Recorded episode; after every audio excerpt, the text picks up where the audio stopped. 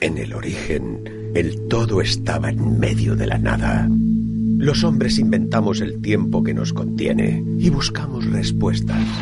Cuando la ciencia no responde, necesitamos escuchar a las estrellas y a la Tierra Madre. Espacio Exterior. Cada martes, a las 9 de la noche, de la mano de Rosario Fuentes, nos propone un viaje al espacio exterior de nuestras vidas. Manises, Som Radio.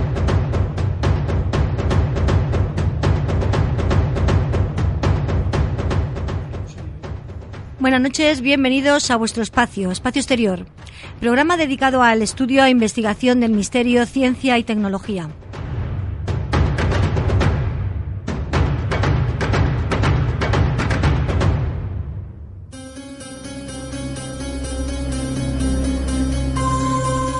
Hoy, como creo que todos sabéis, eh, va a ser un programa especial. Este miércoles, día 3 eh, de julio, dejó el mundo de los vivos don Ignacio Blanco uno de los periodistas y criminólogos mejores de nuestro país. Como sabéis, gran luchador del caso Alcácer, que se llevó su vida entera, como en el programa hemos tratado el caso, él ha sido una figura clave en él. Sin Juan Ignacio y Fernando García, padre de Miriam, este caso hubiera sido de otra forma. Quizás no nos hubiéramos eh, sabido nada de él o nada. O sea, que no hubiera sido lo mismo. Gracias a ellos eh, tuvo una gran difusión para que se conocieran que las cosas no se estaban haciendo bien hechas.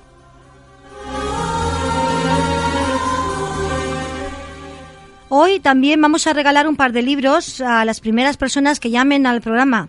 Los libros son Oscuridades Fatúas, eh, que también le da algunas pinceladas al caso Alcácer, y El Fonamulista Ciclista. Son unos libros magníficos, seguro que os gustará tenerlos en vuestra biblioteca individual, que yo ya tengo una, ¿eh? O sea, que está muy bien. Es un regalo de su autor, José Eduardo Jimeno.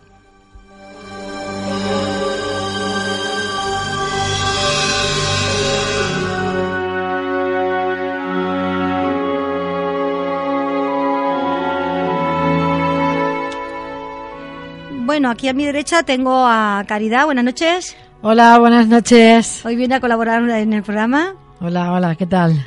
Eh, tengo aquí a José Eduardo Jimeno, Hola, el autor de los libros que os he dicho, y a Ramón Moles, amigo del programa y colaborador, como ya los conocéis. Pues Hola, buenas noches, Rosario. Y a todos. tenemos a Mónica en los mandos técnicos dirigiendo las ondas para conectarnos. Venga, nos escuchamos.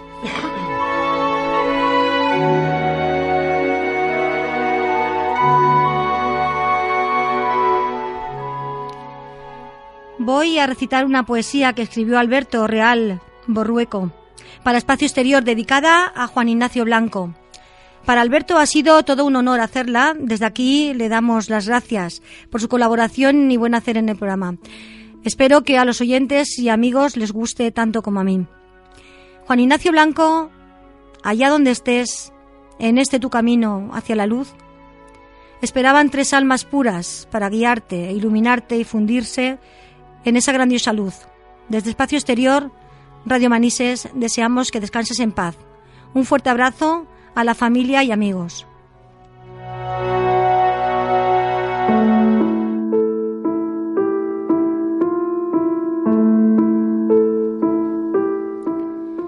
Voy a recitar una poesía que, que ha escrito Alberto Real Borrueco para Espacio Exterior, dedicada a don Juan Ignacio Blanco, para Alberto ha sido todo un honor hacerla. Desde aquí le damos las gracias por su colaboración y buen hacer. Espero que a los oyentes y amigos les guste tanto como a mí. Juan Ignacio Blanco, allá donde estés, en este tu camino hacia la luz, te esperaban tres almas puras para guiarte, iluminarte y fundiros en esa grandiosa luz. Desde Espacio Exterior, Radio Manises, deseamos que descanses en paz. Un fuerte abrazo a la familia y a los amigos.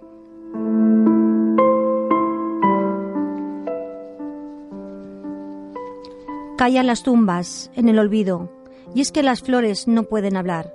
De una amarga despedida, de mente oscuridad, que roba las vidas de noche oscura de las sombras, que asomaron deformes figuras, e entraron en el infierno tres almas puras. No hay consuelo, no hay cura. ¿Cómo es posible tanta locura? Se callan las flores, se marchita en un campo estéril de soledad. Se quebraron sus vidas futuras, Nadie sabe de la verdad. La prensa intentó acallar lo que tú quisiste contar. El viento reclama justicia, que no se termina de proclamar.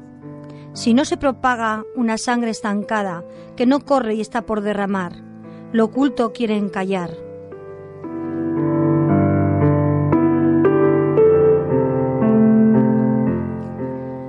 Amigo mío, si quisiste informar de la tierra que pretenden tapar la verdad, aunque no quieran, está por resucitar, cuando unos huesos no paran de gritar. Para quien desea contar, que se corten las cadenas, que no eh, solicitan a ningún juez, que no sea el que no declare la verdad. Por fin, alas, para que las mariposas las desplieguen en libertad. No hay mordaza, no hay cuerdas, ni amenazas, ni olvido en todo el dolor que se ha sentido para las almas que se han ido. Tres luceros en la noche, para siempre, no se han despedido. El abogado de las tres primaveras se ha ido. Se congela el tiempo en un invierno de escarchas cuando se quedó dormido, mas no deja un sol de alumbrar. Tres estrellas brillan en la eternidad. Claman las tres tumbas de las tres flores, en el silencio de una infinidad. Sí, solo tres niñas que desean descansar, para crecer entre cristales rotos que un alma quiso reparar del pasado una realidad. Que descansen en paz. Un ángel de amor dejó una pista para quien no se despista. Declaran justicia en el cielo. Sí, es que entró un lino malherido que no da nada por perdido. Entregar la luz en el último suspiro. Lo que dan otros una vela, un furgor extinguido. En memoria a Juan Ignacio Blanco, el autor Alberto Real, Borrueco. Gracias.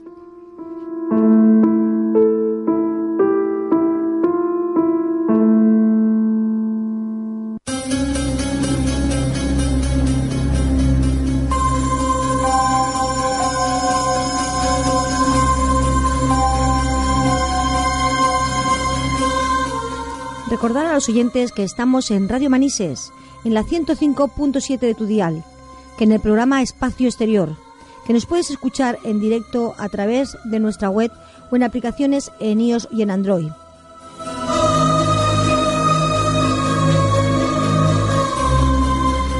O después, en tu momento, momento de espacio exterior, cuando tú elijas escucharnos en iVoox.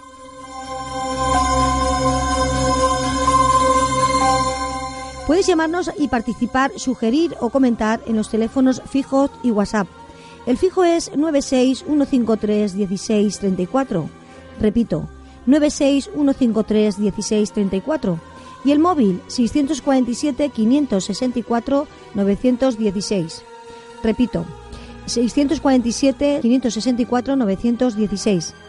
O mediante un correo directo arroba radiomanises.es o en asociación ufología manises arroba gmail.com.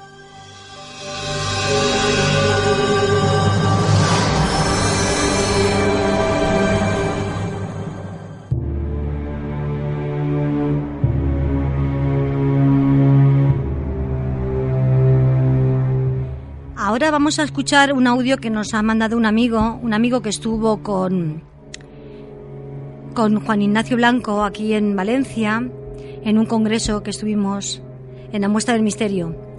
Y bueno, a ver lo que nos cuenta sobre, sobre él para la despedida. ¿Qué decir de Juan Ignacio Blanco? Pues lo conocí eh, cumpliendo un sueño en la muestra del misterio ahí en Valencia, compartiendo radio compartiendo el programa de La Puerta Secreta. Para mí fue un verdadero honor coincidir con él en, este sueño, un eh, verdadero honor conocer a una persona que ha luchado tanto por su vida, por sus ganas de vivir, porque creo que nos dio una lección en, el programa, nos dio una lección de superación, de ganas de vivir, de, nos dio un ejemplo, digamos, de, ya que decía que, estaba empezando a valorar cosas que antes no había valorado. Y creo que llevaba mucha razón.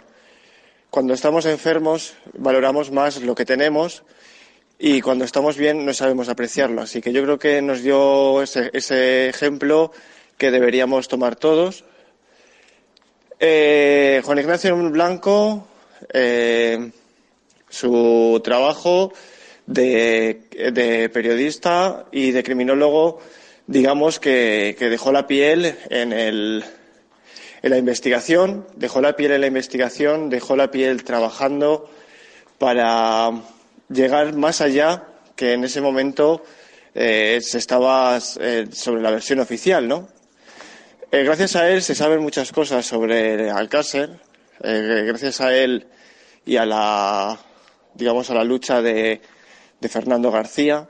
Ambos lucharon por, por destapar esa verdad, por destapar ciertas injusticias que, que en este mundo existen. Y es que algunas versiones oficiales muchas veces nos da la versión oficial y, nos quedamos con ellas y claro, eh, hay algo que, que, siempre se nos escapa y en este caso pues fue eh, Fernando García y Juan Ignacio Blanco eran una de las personas que, lucharon por, por intentar llegar a, a, destapar esa trama oculta que había en, en, Alcácer. Juan Ignacio Blanco se volcó en la investigación y en, y en todo, ¿no? Y bueno, Ahora, hablando de Juan Ignacio eh, a forma personal, me pareció una buena persona. Conmigo se portó muy bien en, ese momento.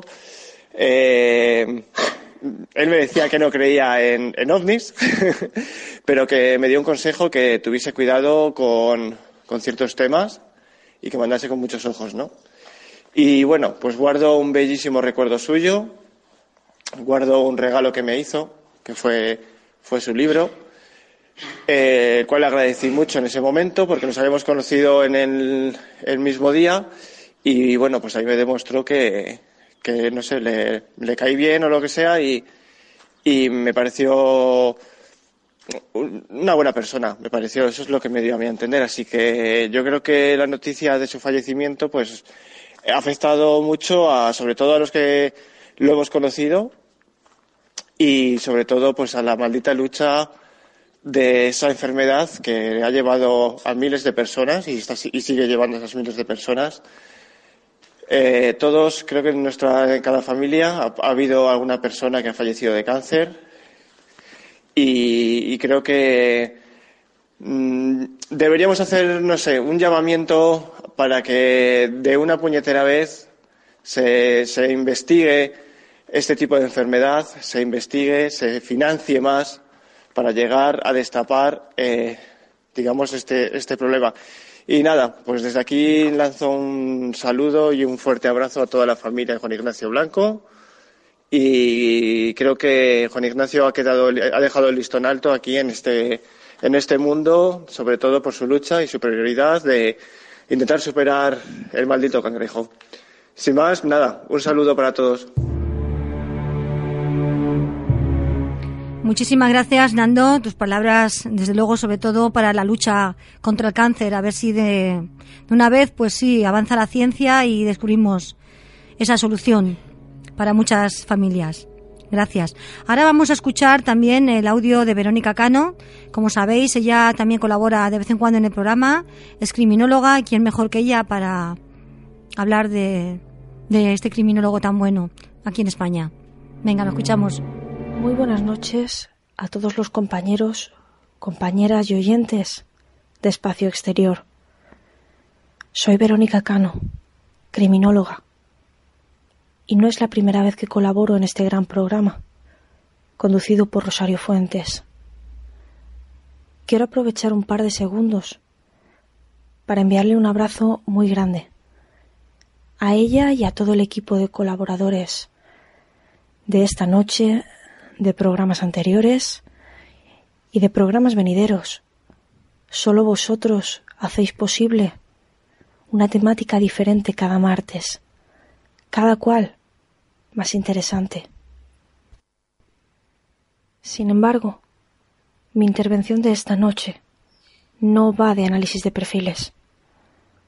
Hoy vengo cargada de tristeza y de nostalgia. El pasado día 3 de julio nos dejaba Juan Ignacio Blanco, periodista experto en crónica negra. si bien inició su carrera profesional en el semanario El Caso, y también presentó varios programas de radio. Juan Ignacio comenzó a ser ampliamente conocido gracias a sus intervenciones a raíz del triple crimen de Alcácer. Tal y como hemos hablado en más de una ocasión, el secuestro, violación, tortura y asesinato de aquellas tres adolescentes en el municipio valenciano de Alcácer hace ya casi 27 años. Ya no solo hizo sufrir a toda una generación, sino que aún hoy en día sigue siendo una herida abierta, una circunstancia de la que muy difícilmente dejará de hablarse nunca.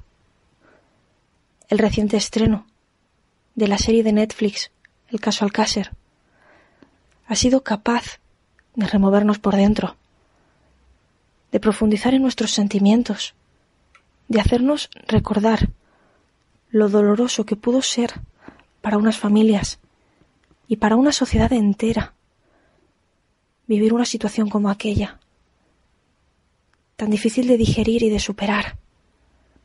No, nadie estaba preparado para eso. Juan Ignacio siempre defendió la presencia de muchísimas inconsistencias y cuestiones sin resolver en la investigación de este caso. Siempre dudó de los detalles del sumario, de los detalles de la propia sentencia, algo que expuso en su libro, ¿Qué pasó en Alcácer? El libro fue secuestrado por orden judicial, aunque él nunca dejó de luchar para que se hiciese justicia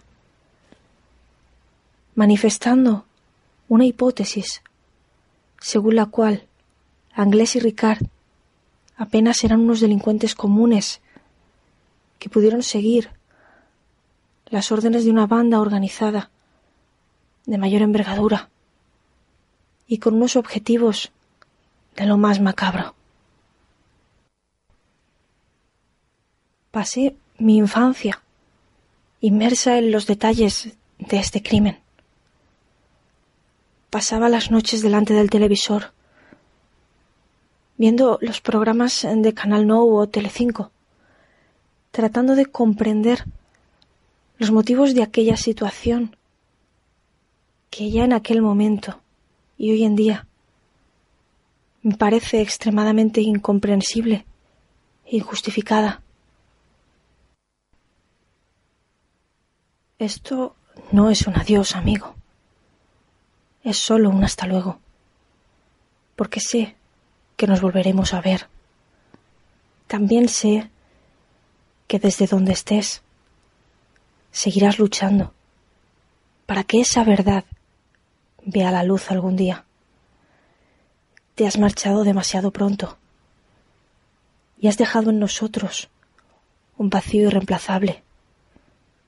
Cualquiera de mis palabras no sonará a consuelo pero quiero mostrar mi más sincero apoyo a todos aquellos que han formado parte de tu círculo cercano. Amigos, familiares, allegados, eh, todos, porque estoy segura de que tu lucha no ha sido en vano. Muy buenas noches a todos los que habéis hecho posible un programa especial a los que habéis compartido mensajes de ánimo y de apoyo. Es importante que la lucha no decaiga, porque tarde o temprano alcanzaremos la verdad. Mientras, y como siempre digo, sigamos mostrando nuestro más absoluto respeto y humanidad por todos los que sufrieron, sufren y sufrirán con este caso. Un fuerte abrazo, compañeros. Muchísimas gracias, Verónica, por tu aportación. Eh, nos hemos visto reflejados en, en ti en aquellos momentos cuando pues salía defendiendo este caso. Pero bueno, él ha llevado muchos casos más. Lo que pasa que este caso eh, se cargó su carrera. ¿No es así, Ramón? ¿Qué pasó con un caso tan fuerte que Juan Ignacio Blanco perdió, no sé, perdió una batalla o la hicieron que no trabajara, que no salieran, no sé. ¿Qué piensas de todo esto tú? Bueno, yo eh, también, igual como ha comentado Verónica, mm, eh, mm, más o menos, bueno, supongo que tengo un poco más de edad que ella. y, y en, aquel, en aquel entonces, pues también era un caso que, sobre todo aquí en la comunidad valenciana, y a los que somos de aquí de la zona pues claro era un caso que mm, aunque fuera indirectamente nos afectaba no no eran eran de las eran de los nuestros no las, chiquitas no y entonces pues eh, todo el mundo se convirtió pues de una forma sensacionalista en una en, en, un poquito como hablábamos cuando hablábamos de los crímenes de Jack el Destripador en aquel entonces que saltó a la prensa tal porque no había televisión no pero eh, fue una de los medios de comunicación fue una cosa que que mm, seguíamos también los, los, los episodios, ¿no? o el juicio todos los, los, los días conforme se fue produciendo.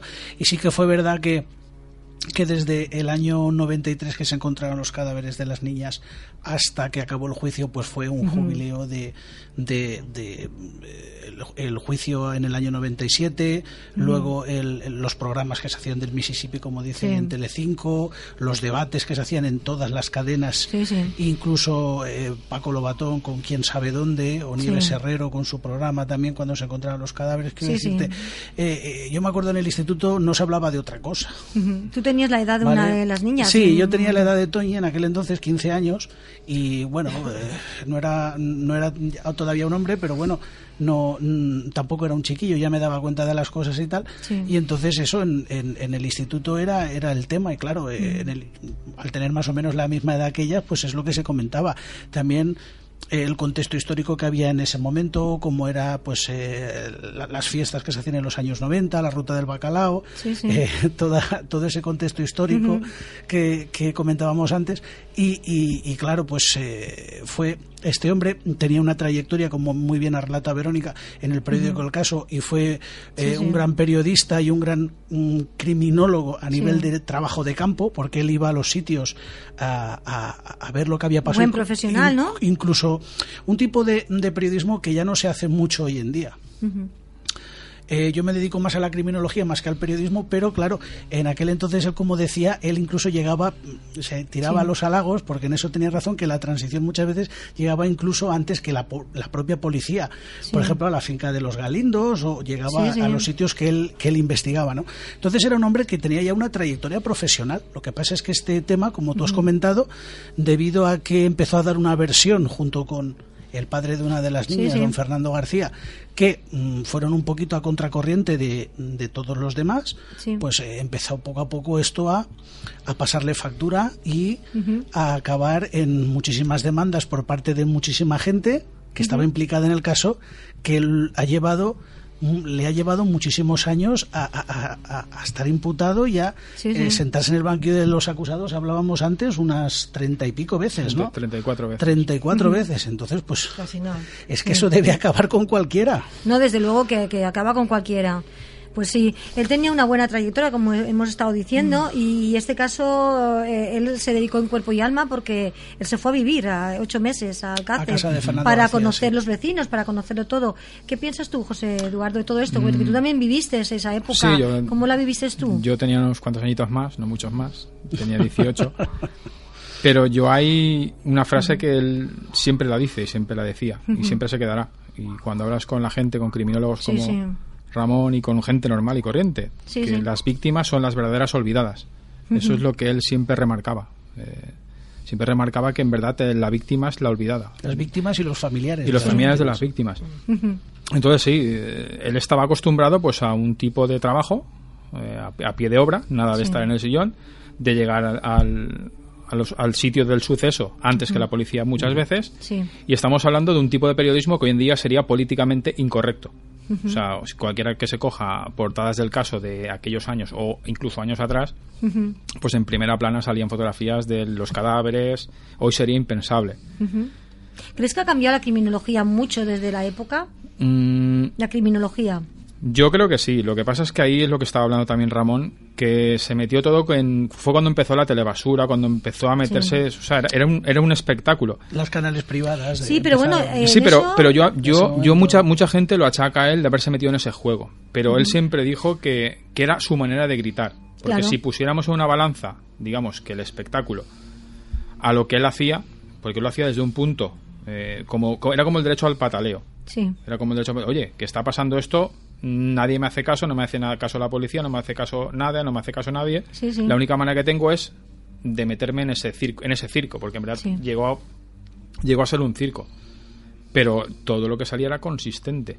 Pero merecía la pena porque ellos lo que querían es que mm, la ciudadanía eh, todo el mundo lo supiera. Y era su forma de decir que estaban haciendo algo mal, ¿no? Era, era, era, acabar con el punto y final. O sea, ir a ver al cadáver de tu hijo, o de tu hija, o de un familiar y te dijeron, ha pasado esto, esto y esto. Ah, pues vale, pues hay que, hay que firmar, ya está. y, luego y, la duda no existía. Cuando existía la duda, eh, claro, tienes que ir con, con documentación con cosas cartesianas que digas esto es así, así, así. Y si, ¿Qué, pasa cuando eh, uno va y ve que, no lo han hecho bien, mm. que vuelven a pasar esto aquí? Claro, vas pidiendo información. Y la criminología son datos. De hecho, luego, mm, eh, defendiendo todo esto, esto pasaba un poco, como ya sabéis, yo soy una apasionada de la historia de la criminología, siempre me gusta en lo posible los, los, los, casos más presentes compararlos con, con más antiguos, ¿no? Sí, sí. Y entonces, en el caso en el caso de Kennedy pasó una cosa muy parecida. Quiero decirte, Alcácer para España ha sido como nuestro JFK. Sí, mm, De hecho, el fiscal Garrison, que investigó el asesinato de Kennedy en los años 60, eh, tuvo una trayectoria muy parecida. Está claro que era, un, era fiscal que luego llegó a juez porque fue reelegido. No era como Juan Ignacio Blanco, que era periodista. Pero quiero decirte que debido a enfrentarse a una versión oficial que daba el sistema, pues acabó teniendo una trayectoria muy mala. muy mala. Entonces quiero decirte, tiene mm, Juan Ignacio Blanco era como nuestro fiscal Garrison, ¿no? En, el tema en el tema Alcácer. Y, en, y entonces, pues, eh, claro, mm, yo mm, como referente me gusta mucho a nivel criminológico, pero tampoco estoy de acuerdo en todo lo que él hacía y cómo lo hacía. El primero que lo decía eso era él. Él estaba de acuerdo que cómo se implicó muy emocionalmente en el caso, con la familia de Miriam, pues es lógico que le quitó frialdad en algunos, en algunos momentos. Eh, se, como decía él, no sé si he usado la palabra correcta, le quitó, le quitó neutralidad neutralidad efectivamente y, se dejó eh, se arrepentía de cómo había tratado ciertos temas o cómo había hecho ciertas cosas. Claro es lógico también. es que él durmió en la cama de Miriam es que él estuvo allí yo creo que aparte de lo, de lo que estás diciendo tú de que, de que se implicó mucho era también su vena periodística su vena criminalística es como estás viendo ha pasado esto y me estáis diciendo que no es así o sea, habían situaciones absurdas que salen luego en el sumario que dices, pero... Es que no le quedó más remedio. Una cosa lleva a la otra. Es que, claro, van complicándose las cosas y van queriendo ver, como no les dejan ver, pues claro, más y más. Y claro, se convirtieron ellos en un fastidio para, para que no avanzara el caso. Entonces, claro, empezaron a ponerles impedimentos. De hecho, mm, otra similitud con el, mm. con el caso Kennedy, como comentaba hace unos días César Vidal cuando hizo su su monólogo homenaje a Juan Ignacio Blanco. El tema está que eh, eh, em, mm, tiene mucha relación en el sentido de que, de que mucha relación en el sentido de que, de que son cosas que, que salva a las, a las diferencias, eh, también ocurrieron en los dos casos, como por ejemplo el, el, el, el tema de, de, los casquillos. Tú imagínate que ahora, eh, dentro de tantos años que han pasado, vamos y vemos también los casquillos de ahí que, han utilizado. Sí, bueno, eh, en, un poco raro, ¿no? En eso no quería ni mm. entrar porque yo no le doy ningún tipo de credibilidad a las noticias que se han dado últimamente. Además, Juan Blanco decía que. es que no hay que hacer más show. Ya ha habido bastante show. Para nada, porque eso. Mm, Solo falta que hagamos un show después de la muerte de él. Si has seguido el caso y, y te has informado bien con información profesional de todo, ves que eso no puede ser. Entonces, quiero decirte, yo no le doy importancia ni a eso, ni lo, ni lo pensaba comentar. Sí, sí, pero lo hemos hablado antes, sí, sí. Sí. sí, pero es que lo, lo triste es que mm, lo que a mí me da así puñetazo en el corazón es que ya se, se, se, une el nombre suyo al Cáceres y no es así. O sea, no es así. No, no, no, Estamos hablando de un periodista que tiene un largo recorrido, un criminólogo que tiene un largo recorrido, que era, eh, o sea, venía mucha gente de fuera a hablar con él para ver protocolos, sí, sí, porque él era muy buen periodista y muy buen criminólogo en su momento. Y, lo que pasa es que, claro, si no puedes eliminar a una persona, lo que haces es socialmente te la vas quitando de en medio, que es lo que le pasó a él. Lo inflaron a, juicios y, digamos que laboralmente te anulan. Te anulan con una simple llamada de teléfono. no lo dijo, pero sí que lo ha insinuado muchas veces que simplemente con una llamada de teléfono no te dejan. De, hecho, lo, que, lo, que, lo, que, quería comentaros que se me había ido un poco de la, de la cabeza, disculpar, es que son tantos datos y tantas cosas, que mm, de hecho mm, la teoría de Anglés y Ricard, que yo no digo que eh, no, no participar alguno de ellos, pero sí que es verdad que eh, no solamente Incluso hubo gente relacionada con la justicia que lo decía, que ellos seguro que había que, sí que habían participado, pero que sí que seguramente, como pone el sumario, hay más gente detrás del crimen. ¿Quién? Eso es lo que no sabemos. Pero sí que había más gente. De hecho, luego se abrió otro sumario en Alcira que estaba personado Juan Ignacio Blanco, que era creo que era el, sumario B. El sumario B, el sumario B, que sí que estaba abierto en Alcira y mm, si no hubiera habido más implicados no se hubiera abierto ¿no? ese sumario. Sí, sí, exacto quiero decirte que eso ya es un poco como la teoría de Oswald y Kennedy. Quiero decirte, ya nadie se cree hoy en día que Oswald matara a Kennedy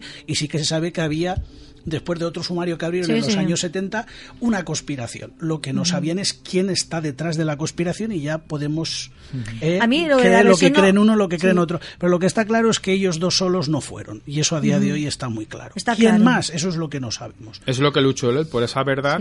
O sea, que él, él sopesaba datos y decía, aquí no cuadra.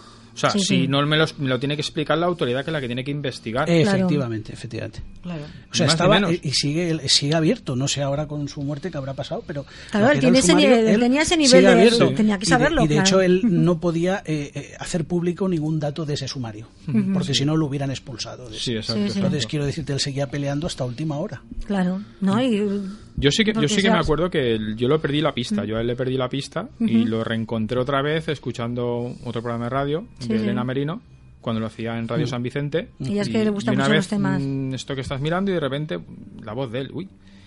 Y la verdad es que es una delicia escucharlo hablar de cientos de casos o decenas de casos eh, conocidos por conocer de mucha, historia a sus espaldas. sí, sí, tenía muchas historias cómo, hace cómo hace el perfil psicológico del asesino, cómo elucubra pero con datos, o sea, no está lucubrando haciendo malabarismo, sino está diciendo. Es que él sabe hacer su trabajo, es lo malo que él sabe hacerlo. Eso es un poco lo que se, lo que se basa la criminología, ¿no? en, en, la confluencia de distintas disciplinas, no solamente el derecho, sino también eh, en la medicina forense, la, las ciencias sociales, eh, la psicología, quiero decirte, es un, acúmulo de disciplinas. Y la, experiencia supongo que también será un grado.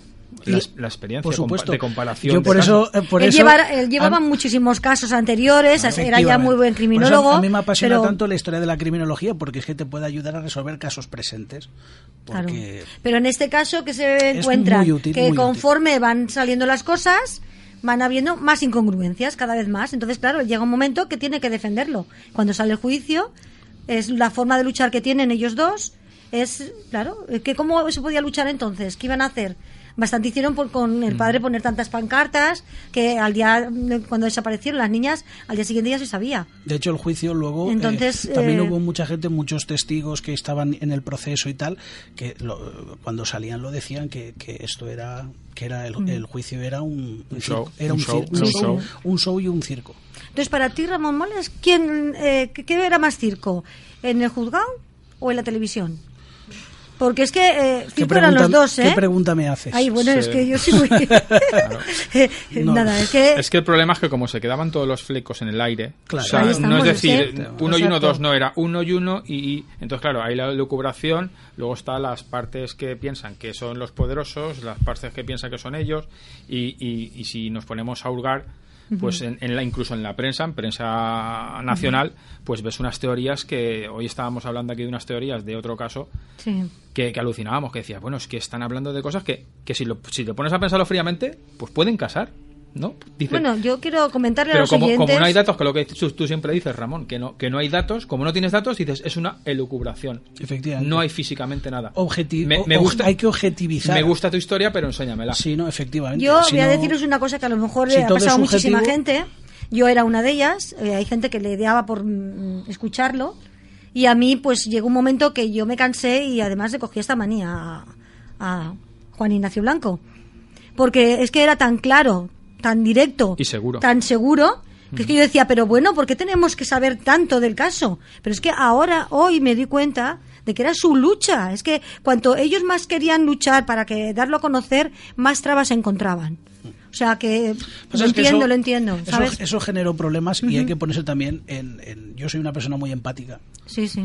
De los, debido a las dos profesiones a las que me dedico, por supuesto vosotros también, pero lo digo por el sentido de que hay que también pensar siempre en las víctimas y en los familiares de las víctimas cómo se van a tomar las cosas. Exactamente. Yo no haría ciertas cosas si no tengo la autorización y la bendición, por decirlo así entre comillas, de los familiares. y hay una división. Se duele mucho, claro. Se hicieron dos frentes con los familiares. Entonces eso es lo que, que eso, esto no quita que, quiero decirte, mm, yo tengo mi, mm. mi, mi, forma de ver las cosas y no tengo por qué decantarme ni para un lado ni para otro. No, es que fue muy doloroso para todos, o sea, que está claro. Y cada uno tiene el derecho, a, y más una persona que ha perdido un hijo, y de esa forma. Y un marido, que ves que esta mujer perdió eh, la hija y luego el marido. a tomárselo como le dé la gana. Sí, sí, claro que sí. Como le dé la gana. Como puede, es que es una lucha, o sea, es un dolor. Efectivamente. Y lo digo tanto por parte por, esa parte como por la otra. Quiero decirte, lo que pasa es que tiene que haber ahí unos mínimos y tiene que haber ahí unas cosas que las víctimas tienen que estar unidas, no se pueden separar. Pero claro, yo hablo también dentro de mi ignorancia. No conozco los problemas no, cada familia, cada persona es un mundo. Ella tenía dos hermanos, la otra tenía una hermana. es que, no sé, depende del dolor de cada uno. Yo es que, creo que también fue un caso que lo que digamos lo que veíamos en las películas de las series o las películas americanas eh, de asesinatos de repente lo tenías al lado sí sí sí estabas aquí en Valencia se había hecho real se había hecho estabas aquí en Valencia y decías jova si si la casa está ahí, está a 10 minutos de coche. Claro. Si yo voy ahí al lado a hacerme la paella o a hacerme la torra o, me voy ahí al pantano de Forata a, acampar. Yo, en ese momento mi hijo tenía un año. eso lo tienes a... es real. Y la verdad que lo pasas mal, lo pasas muy mal. Y eso es lo que decís vosotros eh, y lo que se hablaba en los institutos, las, las chiquillas no querían salir. yo me acuerdo que hubo una ola de terror, al menos en la población, en cierta población estudiantil y adolescente, hubo una ola de terror. Normal, es lógico. y era un poco luego también justamente al haber empezado por nombrar eh, una cadena privada. Es que fue desde noviembre a enero buscándolas. También empezó Twin Peaks, la famosa Twin Peaks, que tuvo un enigma también. Eh, fue parecía que fue la serie que justo estrenó estrenaron cuando eh, esa, esta ola de terror estaba atizando un poquito. Parecía que yo qué sé. Aprovecharon la a Lo mejor, que date cuenta que la adolescencia es muy mala y las madres o padres eh, estaban Son cosas que no, ves cuando tienes 15 años, pero claro, después cuando ya tienes casi 50, ¿verdad? Sí, sí, pues y eres padre también. De hecho, de hecho nosotros ahora tenemos la edad que Juan Ignacio Blanco tenía cuando empezó con el caso Alcácer. Pues estaba en su esplendor y además él veía que... él estaba con la justicia. y, con mucho bagaje detrás. Claro, él con toda la experiencia que tenía, pues claro, diría, ¿cómo van a hacer a mí esto? Yo echó para adelante, y echó para adelante. Diciendo que es que nadie había tenido en cuenta su trayectoria anterior. Sí, sí, claro. Que parecía que era un bufón que había surgido de la noche a la mañana. Y que sí, que no hizo las cosas, él mismo entonaba el mía culpa es que hace las cosas eh, diciendo como uno que quiere, correctamente, como, pero claro, era algo delicado y nadie hacemos las cosas como Y también las pruebas que las pruebas que les dieron de lo que les pasó a las niñas a ellos no les encajaba por ninguna no, parte. Sí, sí, está claro. Por eso Entonces, ¿cómo no iban a investigar? Que ellos llevaban. Es que era evidente. Sí, pero es que él era reconocido antes. Lo que pasa es que se le conoció en ese momento. Es, lo que me gustaría, lo que me, me duele a mí. O sea, que no. Pero no tiene nada que ver. porque el caso, igual que lo subió, lo, lo, hay, un, hay un, una página web un servidor web, que no me acuerdo el nombre ahora. Es Murderpedia. Murderpedia, que es una salvajada de, de, información, de, digamos, de criminología, que fue lo único que le quedó a él. Perfiles de asesinos y asesinos en serie. Que me decías tú que es lo único que le quedó a él para poder generar algo de, para, business. Para poder vivir de algo. Claro, es que tenía que vivir, es que, la familia... Eh, y él, y él se quejaba, bueno, se quejaba, la verdad es que quejarse no se quejaba, siempre lo decía con, con esa ironía que siempre hablaba él, con esas segundas, y diciendo que amigos, amigos muy conocidos, pues le, giraban la cara, no le hablaban. Y tanto. Y eso, pues, pues claro, y siempre por lo mismo, la frase esa que siempre decía, cuando preguntaba a la Guardia Civil o a la policía. Pero bueno, que esto no es así, explíquemelo. O sea, él siempre era su coletilla. Pero explíquemelo, que esto no, esto no cuadra. O sea, la palabra esa, esto no cuadra, él, él, siempre decía que siempre lo tenía en la boca, porque él era hablar y decía, es que esto no cuadra, pero explíquemelo. es que, eso me gustaría dejar aquí claro, es que él ya, ya era importante antes de salir en el Mississippi. Él ya era criminólogo y ya tenía una carrera hecha. Y lo que tú dices, que con mucha seguridad y con mucha vida vivida. Entonces, que muchos españoles lo conocimos ahí. Y bueno, ahí conocimos el caso y gracias a él eh, se ha abierto y gracias a él sabemos muchas cosas que en otros casos que han pasado anterior eh, lo hemos dejado y no nos hemos dado cuenta y no ha habido nadie que ha luchado por ese caso. Entonces, él, siempre, decía de, porque yo creo que antes que criminólogo era periodista y él hizo ahí un pupurri de, de sus dos pasiones ¿no? en la vida, como fue el periodismo y la criminología. Y él siempre decía que, que, que, un lema que decía él que decía no dejes que la verdad te estropee una buena historia sí es verdad sí es lo que dicen los periodistas. y, entonces siempre siempre él decía que, que claro cuando no encajaban cosas y tal decía no déjala esto así y si no encaja da igual pero es que como da igual mm, claro sí sí claro, claro. ¿Qué pasa? Que si da igual. Hay que Ay, pero me faltan datos. Si da ya, igual, pues pero lo dejas ahí. Quiero decirte, pero es que luego. No, no, pero es que eso no está solucionado. Esto, hay que, no, claro. que, claro. esto, como siempre, el tiempo acaba poniendo el tiempo cada uno en su sitio. Es que el tiempo es muy sabio. Y, sí, sí, desde y, luego. por supuesto, y todo va a su sitio. Y yo, mmm, bueno, Francisco Pérez Avellán, que también era un gran criminólogo, criminólogo del sistema. Estarán a los dos juntos discutiendo. Sí, criminólogo del sistema. También muy gran referente para todos nosotros. También comentaba él que, por ejemplo, que, que el, Ricard seguramente, mm, porque Antonio Anglés es, es, un mito que o nos han dicho cómo era por un lado o nos han dicho cómo era o Ricard nos ha dicho cómo era por otro. Pero que habría alguien más seguro. Pero mm, mm, Ricard que, que era culpable, está claro porque se le condenó. Además se le condenó. Que era, ¿Qué grado de culpa? No lo sabemos. ¿Vale? O bueno, lo que dice la sentencia y tal igual. Pero que habría más gente, es que mm, la, criminalística, sin ahondar más, nos lo decía. Sí, sí, exactamente. Entonces, mm, luego lo que pasa es eso, que si no hubiera sido así, el Tribunal Superior pues no hubiera hecho luego el, también hay factores sumario añadidos, B. Luego factores no, añadidos no se hubiera abierto el sumario B, que es el que él estaba personalizado, y de momento pues está ahí estancado. Que hay factores añadidos, eh, mismamente Frontela, Luis incluso. ¿Quién? Incluso, incluso Avellán. Avellán, que en un principio renegó de las teorías de, Ignacio Blanco, estos últimos años, antes, de, antes de fallecer, no, sé exactamente cuántos años, sí, sí, también. empezó a recular y empezó a darle la razón a, en, mucha, en muchas de las cosas a de Juan que, Ignacio de Blanco. que esto Pero que habría alguien Cuando él también chocó con varios casos con, con las muertes de Prim, a etcétera. Patiño le preguntó Paco Avellán. Eh, sí. sobre el caso ah, sí, lo, lo... lo, dijo ella en, en uno de los eh, capítulos que hicimos aquí de, de, eso, de, en un programa lo comentaba Pili Patiño, que Paco Avellán la vio en Madrid, le preguntó por el caso a ver lo que opinaba ella y estaban coincidiendo en lo que en la opinión. Pues más o menos lo mismo, o sea que son casos que claro ya no se puede hacer justicia, pero el tiempo te da las soluciones. Sí, sí. Mm, puede hay casos que son tan gordos que la solución nunca se va a tener. No, no, nos engañemos. Bueno, pasa muchos Toda años la verdad y es no se va a imposible saber. es imposible tenerla. Ha habido mucha gente que ha querido Pero estudiarla. parte, pues podemos acercarnos lo más posible a la verdad. Y, y muchas de las teorías, algunas, se acercarán mucho a la verdad. La verdad popular hay veces que hace más Pero justicia no que, tenemos, no que otra tenemos. verdad. El tema es lo que digo yo, que no tenemos ninguna prueba de ello. Pasa como a- hablaremos el próximo programa del caso Macastre, Sí. Sí, sí. que tenemos la misma. Juan Ignacio Blanco también tenía el sumario del Sí. caso Macastre. Y mm, un grupo de criminólogos compañeros nuestros, Sí, bueno, eso de la asociación, capitaneados sí. por Félix Ríos, de la asociación Laxmi, que está en Canarias, del proyecto Prometeo, que se dedican a, a Cuéntanos eso. sí, a averiguar, eh, a, a intentar investigar casos Cerrados ya. eh, eh, sin resolver y, ce- y, bueno cerrados sí que Porque, cerrados que te pregunto, que te históricos más bien ¿Los casos se pueden volver a abrir? O sea, si hay... si hay pruebas se pueden volver a abrir ciertos casos sí lo que pasa es que claro muchos ya no se hace ya no se puede hacer justicia penal o justicia civil. Ya Sí, se pero- harían pero llegar a una nivel resolu- social. una resolución. una, una resolución social. De hecho el caso Macastre aunque se resolviera en unos años Sí, pero sería no, pero es no como, se puede como una catarsis social, por lo menos es un, saber... No se puede hacer justicia porque mm, sabéis que prescriben a los 20 Sí. años, salvo X. salvo X, como X que nunca aparece. comentaba en el caso de Antonio Anglés. Sí. Sí, Pero mm, sí que quiero decir que, que a, a nivel judicial prescriben.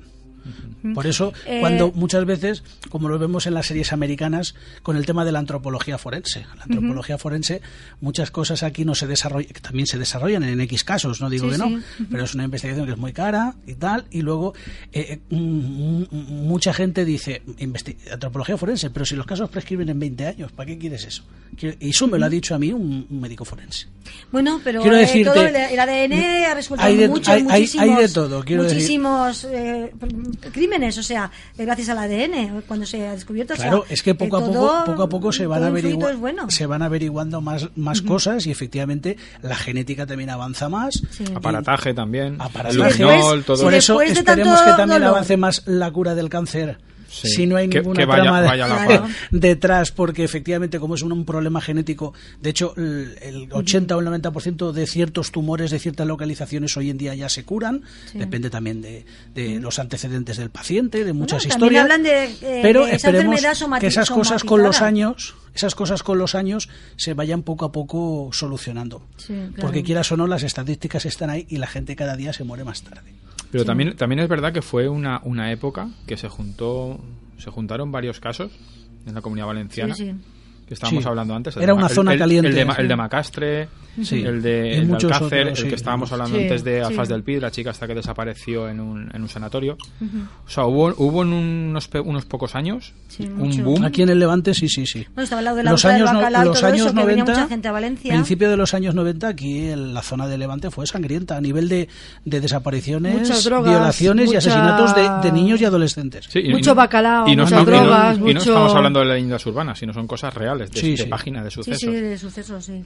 Aprovecharon la movida que había. La asociación esta que has hablado, ¿ha trabajado eh, Juan Ignacio Blanco con ellos?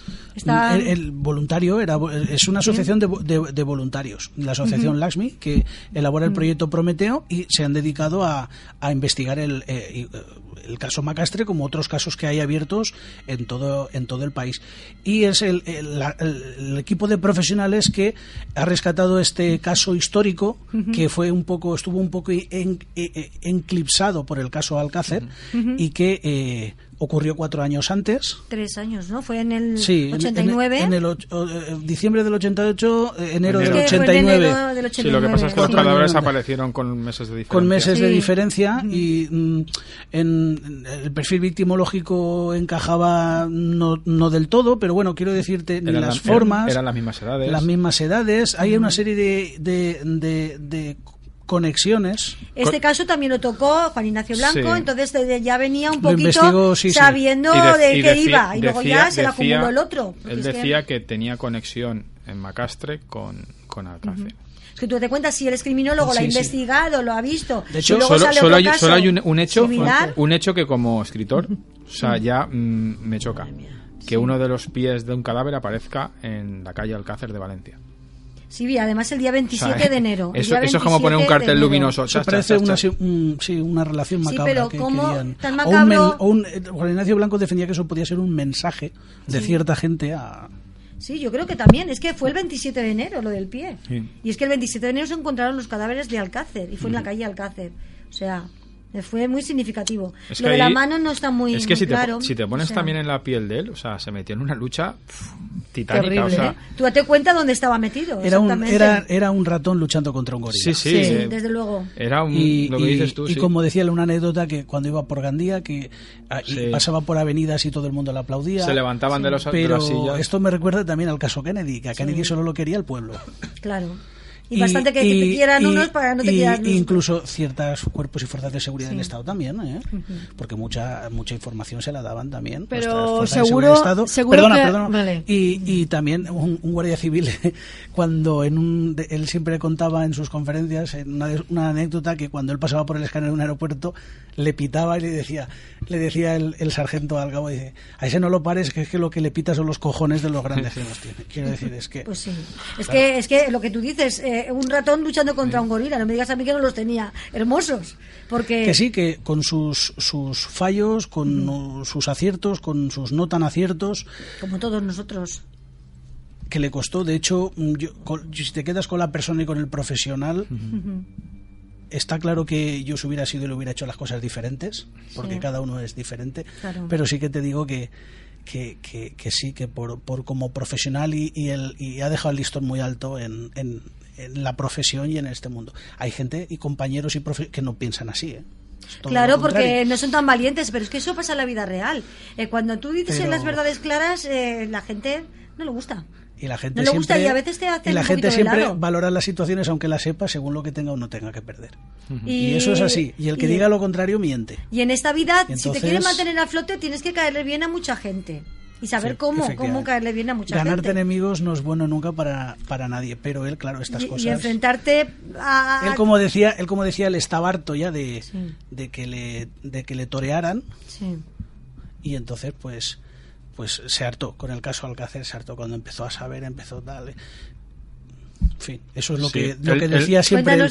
por eso, a nivel de eso, pues nos deja a los que lo hemos seguido desde que éramos unos niños, nos ha dejado la su muerte muy muy a mí me dejó el otro día muy plof porque mm. yo también le, le, conocía en persona sí sí y, y, y, luego viéndolo encima cómo se ha ido apagando estos últimos años. Sí, ya te vi en la foto esa que nos eh, Quiero decir, es lo ha explicado el compañero antes eh, muy bien sí. y, y, es, yo qué sé, que sí, que por supuesto las víctimas también, ¿eh? por supuesto las víctimas. Yo creo que fue también una, una víctima. Él, claro. Él fue un, un daño colateral. Sí, pero al final acabó siendo víctima. Sí, sí. De hecho, mm, ha muerto por, ha muerto por cáncer, pero es que, jope, quien, una carrera así, quien no, mm. con 63 años, que tampoco era muy mayor. Es joven, sí. Quiero decirte, yo qué sé. Sí. Es una cosa muy complicada. ¿eh? Entonces cada uno puede pensar una cosa. Cada... Yo ante todo me quedo. Yo para mí todas las víctimas es que es una cosa que tengo de tanto de, de, ser enfermero como de ser criminólogo. Para mí todas las víctimas son iguales y merecen el mismo respeto en ese sentido éticamente. Entonces, pues sí. Yo qué sé. ¿Qué nos dices tú para los oyentes, la última? Yo me quedaría pues con su humanidad, con su ganas de luchar, como dice Ramón, cada uno desde su manera de luchar, pero todos nos enfrentamos a los retos, depende del momento. Si todos todos tenemos, si pudiéramos retroceder en nuestra vida, haríamos cosas de diferentes Cosas diferentes, sí. Por supuesto. Él yo creo que lo hizo lo mejor que pudo Sí. Y, Llega un momento que salves de quien pueda también. y yo creo que, que... en plan de justicia, pues yo creo que dio un puñetazo en la mesa a la judicatura para decir, que no estamos tontos. Que somos periodistas y somos criminólogos. Somos gente que puede rebatir cosas que se hacen para cerrar. Sí, sí. O para tapar gastos, o para tapar chapuzas, o para tapar lo que sea. Sí, sí. Y, eso es lo que... Y ya está bien. Él quiso decir con el caso Alcácer, ya está bien. Sí. de hecho, creo que venía de, de, un caso anterior que había estado trabajando, que se había cerrado en, en falso, como que dice, y se cerró porque se cerró y se sabía que no era así. Bueno, parece ser que estos casos, estos casos que ha dicho ahora José Eduardo, Anabel Segura, todos esos casos que él había investigado junto a Paco Pérez se le quiere dar y otros periodistas y, criminólogos de este país y él estaba, claro, él estuvo trabajando en el caso desde, desde que él empezó el caso en, la dictadura hasta finales Hoy casi en día de también los años, siguen pasando casos así. Hasta finales final caso casi de los años 80, quiero decir de que se cerró el periódico, entonces que tiene ganas de darle carpetazo a esos casos. Creo que llegó a ser, llegó, a ser director. llegó a ser director, efectivamente. Y quiero decirte, y él eh, tenía, también muy buenas, cuidado, eh, muy buenas relaciones con, con, la Guardia Civil y con la Policía Nacional, porque si no, la información de los casos no la podría sacar. amigos y gente que lo Quiero decirte que, él había gente dentro de la Fuerza de Seguridad del Estado que tenía mucha amistad y le informaban y De hecho, no nos, equivoquemos, eh, el caso era el periódico más vendido en España en esos años. En, esos años. Era los años 80. Era el que más se vendía en España, ¿eh? Y la gente pues se informaba de esas cosas con Yo decía a los oyentes que fue un valiente, un valiente, y la verdad que siguen pasando casos así, porque he estado escuchando al doctor, bueno, al, del que hizo las autopsias, a, Frontela. a Frontela, y resulta que él también, hay el caso de la niña esta de las vías, pues se tiene que callar, pero ahí hay tela marinera también, o sea que mm, carpetazo y hay que tapar, o sea que hay muchos muchos casos. Yo creo que este... Y el doctor Frontela también hay cosas que me gustan de él porque él como médico forense es un eminente, un científico de pies, de pies a cabeza. Pero muchas cosas, muchas reacciones y muchas mucha el modus operandi de cómo hacer ciertas cosas ni lo comparto o no lo entiendo. Entonces, mejor, yo mejor me callo mi opinión. Porque, porque hay cosas que no, como profesional no las entiendo. No, si aquí estamos hablando de Juan, de Juan Ignacio Blanco, o sea que, Sí, sí, sí, no, lo digo a relación de lo que tú has comentado. Hombre, es que todos hacemos cosas que no tocan o no sé, es que cada uno, porque a él también aquí lo vetaron, ¿no? Aquí no lo, querían que él hiciera las autopsias de las niñas. Eh, los otros, o sea que, claro, cada uno, pero bueno, eh, Cari, ¿tú qué le dirías a Juan Ignacio Blanco? ¿Qué dirías sobre, sobre él? Pues eh, primero le pésame a la familia y, a ver, yo me quedo con una conclusión de todo lo que ha luchado Juan Ignacio Blanco. Y es que, mm, a ver, no se ha hecho la justicia que, se supone que, se tendría que haber hecho, pero a nivel popular creo que ha hecho una labor muy buena, porque creo que la mayoría de las personas ya saben mm, qué es lo que pasó con el caso Alcácer verdaderamente. Entonces, para mí es una es una una justicia, o sea, una victoria muy grande. Pues con eso nos quedamos. Con eso nos quedamos todos. Sí, yo también eh, un, fuerte beso a, Carmen, que es su, mujer, que, que la recordamos y le mandamos un fuerte abrazo. Igualmente, un abrazo. Y a la familia. Bueno, la semana que viene deciros que tenemos el caso Macastre, también un caso que ha estudiado él, que ha investigado. Y bueno, ya nos despedimos la semana que viene. Yo aquí espero que él haya hecho la labor que quería hacer, por lo menos que la gente tome conciencia y no se deje manipular. Venga, buenas noches. Buenas noches, Buenas noches.